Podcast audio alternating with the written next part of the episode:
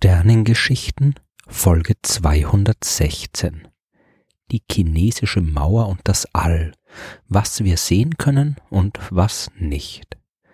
Teleskope sind super, ohne Teleskope wäre die Astronomie längst nicht so weit, wie sie ist, und wir wüssten deutlich weniger über das Universum, als wir es tun. Teleskope erlauben uns so viel mehr zu sehen, als unsere Augen es können. Aber alles können wir damit natürlich auch nicht sehen. Was genau man sehen kann und wie das mit der alten Geschichte von der chinesischen Mauer ist, die man als einziges Bauwerk auch aus dem Weltall sehen können soll, ist das Thema der aktuellen Folge der Sternengeschichten. Über die Funktionsweise von Teleskopen habe ich ja schon in Folge 107 der Sternengeschichten gesprochen. Wichtig ist vor allem zu verstehen, dass Astronomen Teleskope nicht benutzen, um Objekte zu vergrößern.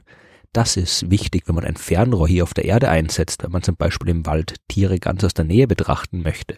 Aber die Sterne und Galaxien im Weltall sind viel zu weit entfernt, als dass irgendeine Vergrößerung hier einen Effekt haben würde. Bis auf ganz wenige Ausnahmen, zum Beispiel wenn es ums vergleichsweise nahe Himmelskörper wie dem Mond oder dem Mars geht, nutzt man Teleskope nicht, um mehr Details zu erkennen, sondern um mehr Licht zu sammeln, damit man immer schwächere und ansonsten für das Auge unsichtbare Objekte noch erkennen kann. Das alles ist für Astronominnen und Astronomen selbstverständlich, führt aber bei Leuten, die mit der Technik von Teleskopen nicht so vertraut sind, oft zu Missverständnissen und zum Beispiel zu der Frage, warum man nicht einfach die Überreste der bemannten Mondlandungen mit dem Teleskop fotografiert, um so eindeutig zu beweisen, dass sie stattgefunden haben. Naja, abgesehen davon, dass es keine neuen Beweise für die Mondlandung braucht, weil schon immer zweifelsfrei festgestanden hat, dass sie keine Erfindung sind, es wäre auch gar nicht möglich. Wie gut optische Instrumente ferne Details erkennen können, wird mit dem sogenannten Auflösungsvermögen beschrieben. So wird der Abstand zwischen zwei Punkten bezeichnet, der gerade noch groß genug ist, um die beiden Punkte auch als einzelne Punkte erkennen zu können. In der Astronomie wird dieser Abstand als Winkel angegeben. Das ist aber nicht schwer zu verstehen. Der Mond zum Beispiel nimmt am Himmel einen Winkelbereich von einem halben Grad ein. Anders gesagt, wenn ich eine gerade Linie von meinem Auge zur oberen Kante der Vollmondscheibe ziehe und eine zweite Linie von meinem Auge zur unteren Kante der Vollmondscheibe, dann liegt zwischen den beiden Linien ein Winkel von einem halben Grad. Oder nochmal anders gesagt, wenn ein Kreis, der einmal um den gesamten Himmel herumführt, 360 Grad hat, dann braucht man zwei Vollmonde pro Grad, also insgesamt 720 Vollmondscheiben, um die Linie rund um den Himmel komplett zu bedecken. Wenn es um kleinere Objekte geht, dann kann man das Grad auch noch in 60 Bogenminuten unterteilen und jede Bogenminute in 60 Bogensekunden. Und wenn man den Abstand zwischen dem optischen Gerät und dem Objekt, das man beobachtet, kennt, dann kann man die Winkelgröße natürlich auch sehr einfach in absolute Distanzen umrechnen. Am einfachsten ist es mit einem Beispiel zu verstehen. Das Auflösungsvermögen eines optischen Instruments wird im Wesentlichen durch zwei Phänomene begrenzt. Einmal die Turbulenzen in der Luft. Je größer die sind, desto schlechter wird das Bild und desto weniger Details kann man erkennen. Das lässt sich aber mit verschiedenen Techniken teilweise umgehen, zum Beispiel der adaptiven Optik, von der ich in Folge 106 schon mehr erzählt habe. Viel wichtiger ist aber die Beugung. Trifft ein Lichtstrahl auf ein Objekt, wird er leicht abgelenkt und das begrenzt ebenfalls die Möglichkeit, Details zu sehen. Wie stark sich die Beugung auswirkt, das hängt von der Wellenlänge des Lichts ab, mit der man beobachtet, und von der Öffnung des Beobachtungsinstruments, durch die das Licht fällt teilt man die Wellenlänge durch die Öffnungsgröße und multipliziert das Ergebnis noch mit 1,22, dann erhält man den Sinus des Winkels, der das Auflösungsvermögen beschreibt. Unser Auge ist zum Beispiel auch ein optisches Instrument mit einer Öffnung der Pupille, die etwa zwei Millimeter groß ist. Unser Auge kann sichtbares Licht wahrnehmen, das zum Beispiel eine Wellenlänge von 550 Nanometern hat. Führt man jetzt die entsprechende Berechnung nach der eben erklärten Formel durch, dann erhält man ein theoretisches Auflösungsvermögen unseres Auges von etwas mehr als einer Bogenminute. Der Mond hat ja, wie schon erwähnt, eine Winkelgröße von einem halben Grad, also 30 Bogenminuten. Unser Auge ist also durchaus in der Lage, Dinge am Himmel aufzulösen, die kleiner sind als der Mond. Und da wir auch wissen, wie weit der Mond von der Erde entfernt ist, können wir die Winkelgröße von einer Bogensekunde umrechnen. In einer Distanz von 370.000 Kilometer, der durchschnittlichen Entfernung des Mondes entspricht ein Winkel von einer Bogensekunde einer Strecke von etwa 125 Kilometern.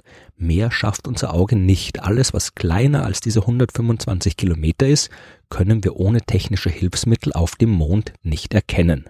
Mit der gleichen Formel kann man auch leicht berechnen, wie das mit den Überresten der Mondlandung ist. Die amerikanische Fahne, die an allen Landestellen aufgestellt worden ist, ist zum Beispiel knapp einen Meter groß. Um mit einem Teleskop von der Erde aus ein entsprechendes Auflösungsvermögen zu erreichen, müsste das einen Spiegel von knapp 250 Metern Durchmesser haben. Das ist technisch nicht zu realisieren und selbst dann würden die Störungen durch die Erdatmosphäre eine klare Beobachtung des Mondes schwierig machen. Es bringt auch nichts, wenn man ein Teleskop in eine Erdumlaufbahn schickt.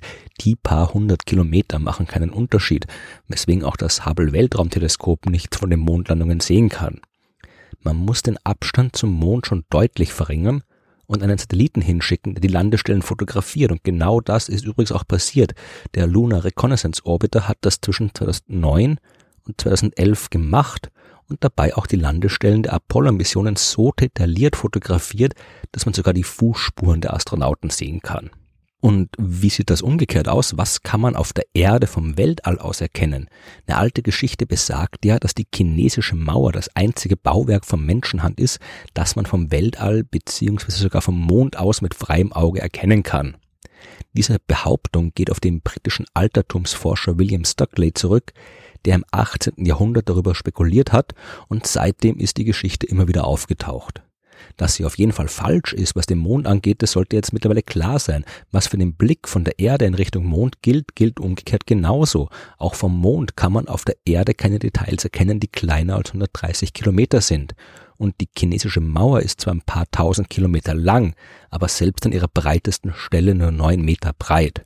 Vom Mond aus sieht man also nichts davon, was die Apollo-Astronauten auch bestätigt haben. Aber wie sieht's von etwas näher aus? Die Raumstation fliegt ja knapp 400 Kilometer über der Erdoberfläche. Aus dieser Höhe kann man mit freiem Auge auf der Erde Strukturen erkennen, die mindestens 134 Meter groß sind. Auch das reicht also nicht für die chinesische Mauer und tatsächlich berichten die Astronauten auch, dass sie nicht zu erkennen ist. Nur mit fotografischer Ausrüstung kann man sie gerade so fotografieren. Die Mauer ist ja nicht nur sehr schmal, sondern auch recht unscheinbar, was den Kontrast angeht. Die Farbe ihres Baumaterials hebt sich nicht sonderlich von der Umgebung ab und wenn man nicht weiß, wo sie ist und nicht gerade sehr spezielle Beleuchtungs- und Kontrastverhältnisse herrschen, dann ist sie nicht zu sehen. Das heißt natürlich nicht, dass gar keine menschlichen Bauwerke aus dem All sichtbar sind. Städte, Straßen, Brücken und vieles andere sind von der Raumstation gut sichtbar und mit freiem Auge genauso. Und mit entsprechenden Kameras und optischen Instrumenten kann man auch kleinste Details sehen. Ansonsten würden sich auch nicht so viele Länder die Mühe machen und Spionagesatelliten ins All schicken. Am besten erkennt man die menschlichen Bauwerke aber natürlich auf der dunklen Nachtseite der Erde. Dort sind die Städte alle hell beleuchtet und das lässt sich kaum übersehen. Vom Weltall aus ist das sicher ein schöner Anblick. Wer dagegen aus den hellen Städten in Richtung Himmel blickt, hat wahrscheinlich weniger Spaß und wird kaum was erkennen. Man kann eben nicht immer alles sehen.